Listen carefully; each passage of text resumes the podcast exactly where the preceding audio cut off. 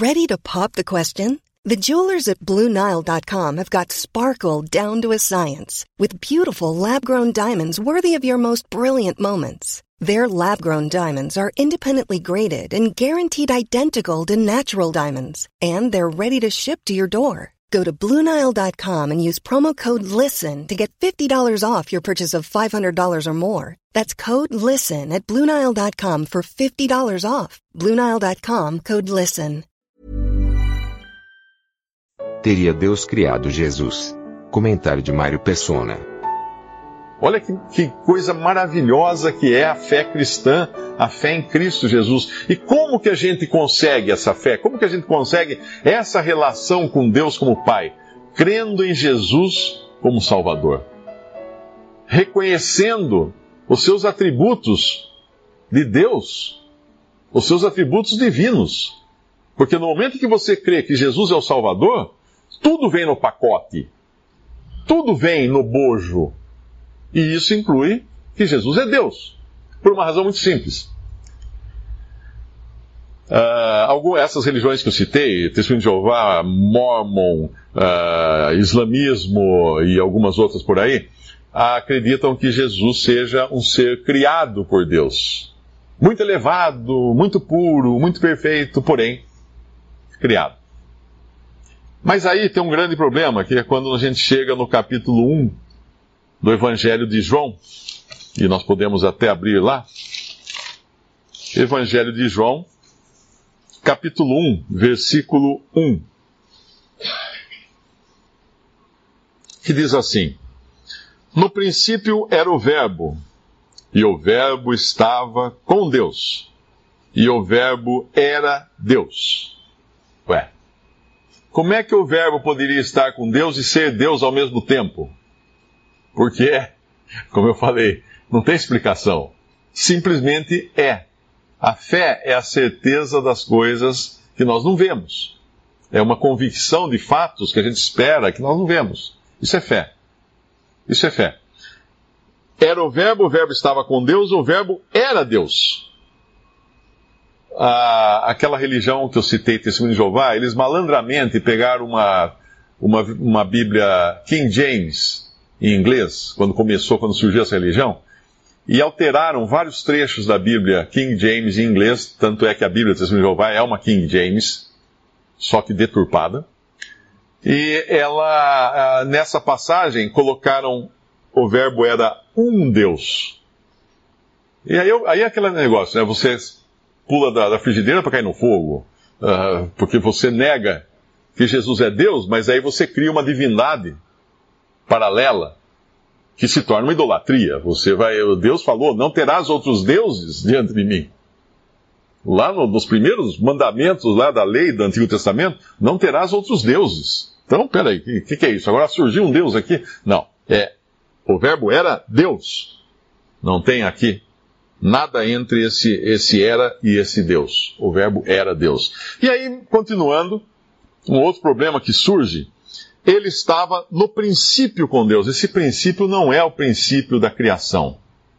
Esse princípio é uma palavra usada aqui por não existir uma palavra que fale da eternidade, de, de, um, de um tempo quando não existia tempo. Como que você explica um tempo antes de se criar o tempo? Não consegue, não tem jeito. Ele estava no princípio por Deus. E aí vem o versículo 3. Todas as coisas foram feitas por ele e por quem? Quem é esse ele? O Verbo, que é Jesus. Nós vamos ver mais para frente. Todas as coisas foram feitas por ele e sem ele nada do que foi feito se fez. Espera aí. Então quem fez Jesus? Se nada do que foi feito se fez, sem ele, quem o fez? E aí entra uma incongruência grave aqui, porque não tem como explicar. Na realidade, ele criou todas as coisas, mas ele nunca foi criado, porque ele é Deus, ele é, ele é, a segunda pessoa da Trindade, ele é o Filho de Deus eterno, ele é Deus. E aí no versículo. No versículo 14, nós temos a explicação de quem é esse Verbo. E o Verbo se fez carne e habitou entre nós e vimos a sua glória como a glória do unigênito do Pai, cheio de graça e de verdade. Ah, diria um, um testemunho de Jeová, ou um mormon, ou qualquer um muçulmano, tá vendo? Unigênito foi gerado. Sim, foi gerado em carne. Quando veio ao mundo. O Espírito Santo gerou no ventre de Maria esse homem, Jesus, que, que existia. Esse é o problema da pessoa entender. Que já existia. Por que existia? Porque ele se fez carne, ele não nasceu apenas, né? Nasceu na forma humana, mas se fez carne, se transformou em matéria, algo que ele nunca tinha sido antes. Nunca ele tinha tido um corpo material. Hoje Jesus tem um corpo material. Não apenas porque ele nasceu na forma humana, como ele também morreu como um ser humano, com toda a dor, com todo o sofrimento de uma morte, embora tenha sido uma morte diferente de toda a morte. Por que eu digo diferente? Porque ninguém poderia tirar a vida dele. Ele não podia ser morto. Ele não, por que não podia ser morto? Porque ele não tinha pecado. Ele não podia ser morto. Ele entregou a sua vida e basta olhar as passagens, fala muito claro. Ele deu um brado e entregou o seu espírito. Ele entregou a sua vida. Ele morreu na primeira pessoa. É impossível morrer na primeira pessoa, né? Se você conjugar um verbo, eu morro. Como que eu morro? Eu posso me matar, mas eu não posso morrer. Experimenta fazer força. Hum, vou morrer, vou morrer. E não morre. Você não morre. Ninguém consegue morrer a si mesmo. Não consegue. Agora, Cristo tinha essa capacidade de morrer, de entregar a vida. Esse poder, ele falou, recebi do meu Pai. Por que ele recebeu do Pai? Ele não tinha, ele tinha. Tudo que o Pai tinha, ele tinha também. Mas aqui, ele estava como filho, obediente ao Pai.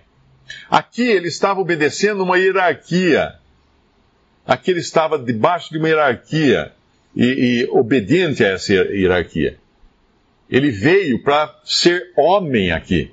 E você não consegue ser homem, um homem com H, se você não tiver um Deus acima de você, um pai. Simplesmente em termos hierárquicos. Porque ninguém pode estar no topo da pirâmide e ao mesmo tempo ser homem.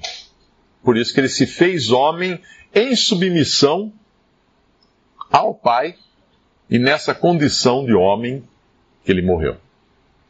Essa é a natureza de Cristo. E, e, é impossível você chegar a Ele negando essas coisas essenciais da fé cristã. É impossível você dizer que, que ama Jesus, crê nele, mas fala assim: olha, senhor, mas tem umas coisas a respeito do senhor aí, da, eu não, não aceito, não. Peraí, então, então não crê. Então não crê realmente. Não é de verdade essa fé. E aqui nos fala, nesse mesmo, nesse mesmo capítulo 1 de João, no versículo. Aqui o testemunho que João Batista está dando dele, no versículo 9: Ali estava a luz verdadeira, ou melhor, aqui é o evangelista João, né, falando. Ali estava a luz verdadeira que alumia a todo homem que vem ao mundo. Estava no mundo, o mundo foi feito por ele e o mundo não o conheceu. Veio para o que era seu e os seus não o receberam. O que era seu era o povo judeu, um povo que Deus escolheu lá na antiguidade. Mas a todos quantos o receberam, deu-lhes o poder de serem feitos filhos de Deus aos que creem no seu nome. Agora é isso que eu falei. Receber a Cristo é receber a Cristo integralmente a Ele e tudo que Ele é. Importante sempre lembrar disso. Então pensa você querer receber a Cristo pela metade. Todos quantos o receberam, receberam como? Integralmente, tudo que Ele é. Tudo que Ele é, tudo que Ele fez, tudo. Inteiro, por inteiro, integralmente. Todos quantos o receberam, deu-lhes o poder de serem feitos filhos de Deus. Mas espera aí, eu sempre fui filho de Deus. Não. Nenhum ser humano é filho de Deus, todos são criaturas de Deus. E eu vou, eu vou mais além, não diretamente criados. Existem alguns seres que foram diretamente criados por Deus. Quais são? Primeiro, os anjos. Os anjos foram criados por Deus. São criaturas criadas diretamente por Deus. Deus falou e os anjos apareceram. Depois, Adão. Adão foi uma criatura diretamente criada por Deus. Deus fez do barro, soprou em suas narinas e Adão se tornou um ser vivente. Deus fez Adão. A partir daí, todas as pessoas que nascem, elas nascem como filhos de Adão. Como elas nascem? É o que vai explicar no versículo 13. Que não são filhos de Deus, por natureza. Os quais não nasceram do sangue, os filhos de Deus não nasceram do sangue, não são por descendência, consanguinidade, nem da vontade da carne, nem do esforço, não é do esforço, não é do, do prazer sexual, não é nada disso, nem da vontade do varão, mas de Deus. Então, nascer do sangue, nascer da vontade da carne, nascer da vontade do varão, é um nascimento natural de todo ser humano, que acaba sendo sempre filho do seu pai e da sua mãe, mas não de Deus. Para se tornar filho de Deus, é preciso que ele receba a Jesus. Receba esse verbo. Creia em Jesus. Mas o que é receber a Jesus? Como eu falei, é recebê-lo integralmente. Tudo o que ele é. Tudo que ele, que ele é. Inclusive, tem alguns versículos que falam muito claro que ele é Deus. Eu vou citar rapidamente para vocês não precisarem abrir nas passagens, mas um diz assim: porque pela graça sois sal, uh, perdão, uh, deles descende o Cristo, falando dos judeus, uh, Paulo escreve em Romanos, deles, dele descende o Cristo segundo a carne, o qual é sobre todos Deus bendito para todo sempre. Ora, Deus bendito para todo sempre, o Cristo descendente dos judeus. É Deus bendito para todo sempre. Está em Romanos 9,5. Depois, uma outra passagem uh, que Paulo escreve aos Filipenses, ele diz assim: que sendo em forma de Deus, Jesus, sendo em forma de Deus, aniquilou-se a si mesmo, tomando a forma de servo. Não que ele não fosse Deus ou que ele tivesse deixado de ser Deus, de ser Deus sendo em forma de Deus, tomou a forma de servo. Ele está falando de forma aqui. É, sendo o patrão, colocou o uniforme do garçom do restaurante. Sendo o dono do restaurante, ele colocou o uniforme do garçom do restaurante. E foi trabalhar como se fosse mais um garçom. Mas nunca deixou de ser dono do restaurante. É esse o sentido aqui. Nunca deixou os atributos dele. Jamais.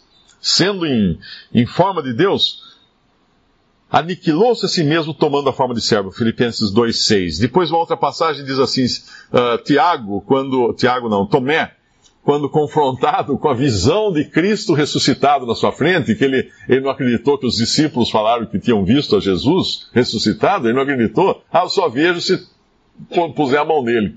Aí o Senhor aparece para ele e fala, pra, e, e, fala, põe a mão no meu lado, põe a mão na minha mão, não seja, não seja incrédulo, mas crente. Aí Tomé fala assim, Senhor meu e Deus meu. De onde veio esse conhecimento de Tomé? Uma revelação de Deus no coração de Tomé. Senhor meu e Deus meu. Ele prostrou-se diante de Cristo, reconhecendo que ele estava diante do próprio Deus, do Filho de Deus, Deus e homem. E aí o Senhor fala, Tomé, porque me viste e creste, bem-aventurados que não viram e creram. Isso está em João capítulo 20, versículos 28 a 29. Mais alguns versículos que mostram essa divindade tão, tão tremenda de Cristo. Em, Tito, no capítulo 2, ele escreve assim: Do grande Deus, ele está falando de Jesus, do grande Deus e nosso Salvador Jesus Cristo. Chamou a Jesus Cristo de Deus o qual se deu a si mesmo por nós, para nos remir de toda iniquidade e purificar para si um povo seu especial zeloso de boas obras. Onde estava o erro? Outra passagem diz assim: uh, O que de, de seus anjos faz ventos, mas do filho diz, do filho diz, dois pontos.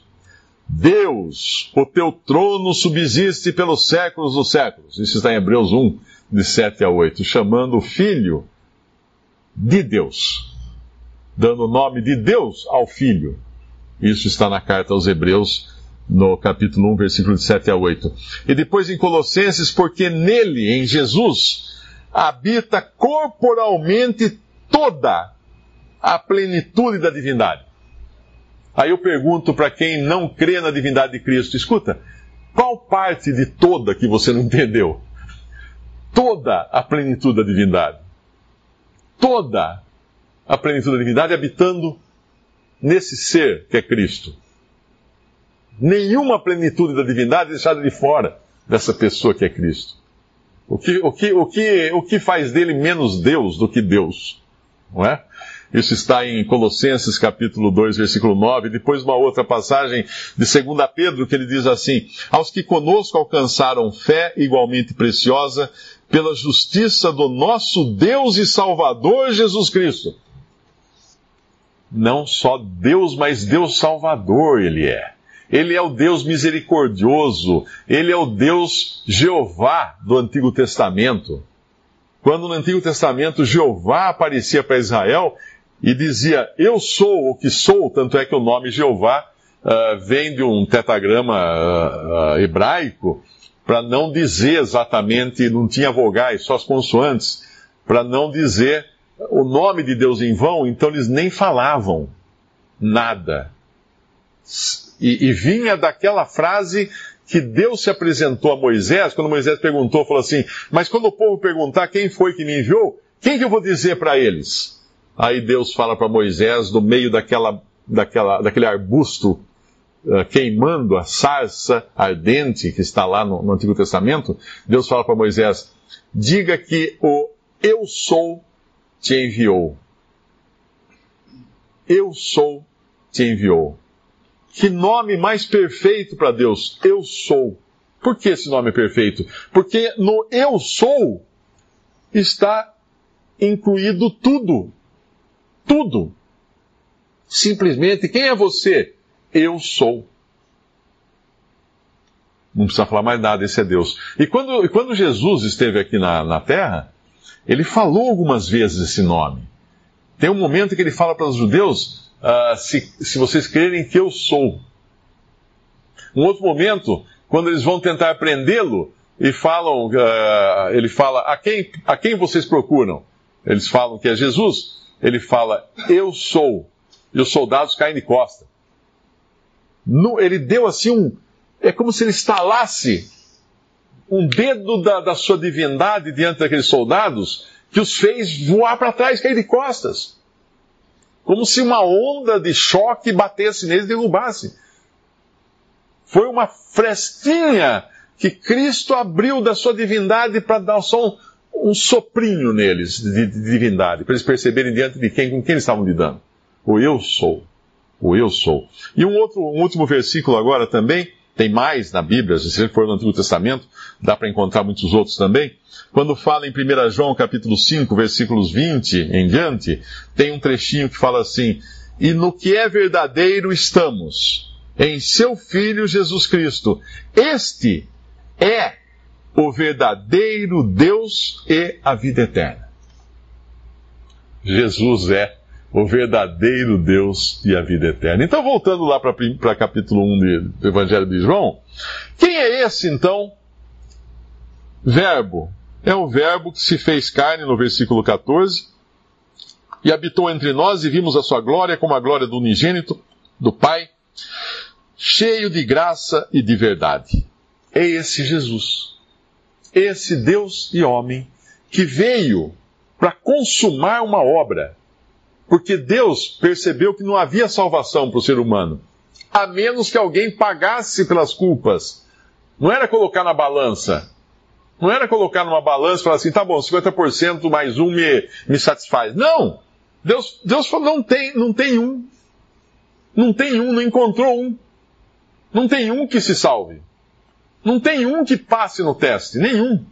Então ele precisou enviar o seu próprio filho ao mundo, na forma humana, para tomar sobre si na cruz os nossos pecados, os pecados de todos aqueles que nele creem, e pagar ali por cada um deles. Para que Deus olhasse e falasse assim: estou satisfeito. A culpa já foi paga. O, o réu morreu. O culpado morreu. Mas Cristo não era culpado? Não era, era inocente. Mas ele se fez pecado por nós, foi feito pecado por nós. E ali consumido na cruz, debaixo de um juízo divino. Deus derramou todo o juízo que o homem merecia, derramou sobre ele. E agora Deus pode olhar e falar assim: está quitada a conta. Daqueles que creem nele, daqueles que estão nele pela fé. E você pode estar nele pela fé se você simplesmente confessar que Jesus é o seu Salvador e o seu Senhor. Com a, com a, com a sua boca, confessar Cristo como seu Salvador. No seu coração, crer que ele ressuscitou dentre os mortos. Porque sem ressurreição também não há salvação. E muitas religiões ah, negam a ressurreição. Negam a ressurreição. Agora, a parte mais bonita para a gente terminar, está no capítulo 5, capítulo 4, uh, capítulo 5, versículo 24. Versículo. Uh, vers João, João, Evangelho de João, capítulo 5, versículo 21. João 5, 21. Pois assim como o Pai ressuscita os mortos e os vivifica, assim também o Filho vivifica aqueles que ele quer. E também o Pai a ninguém julga, mas deu ao Filho todo o juízo. Então nós estamos vendo aqui toda essa ordem de coisas que Deus determinou entre Pai e Filho com diferentes atribuições no tratamento do homem. Uh, no versículo 23 diz: Para que todos honrem o filho, como honram o pai. Uma vez eu perguntei para um testemunho de Jeová: Você honra Jeová, Deus, né? Que é o Deus que eles chamam de Jeová, que na verdade não estão sabendo que é o próprio Jesus do Antigo Testamento, que é Jeová. Mas eu falei: Você honra Deus da mesma maneira que você honra Jesus? Falei, não, nós temos que honrar mais a Deus. Que Jesus é o Filho de Deus, não é o Deus, é o Filho de Deus. Eu mostrei esse versículo para ele. Para que todos honrem o Filho como honra o Pai. Quem não honra o Filho, não honra o Pai que o enviou. Simples assim. Uma pessoa que diz que Jesus é menos do que Deus, não honra o Filho e, obviamente, por consequência, por tabela, não honra o pai. Visite respondi.com.br. Visite também 3minutos.net.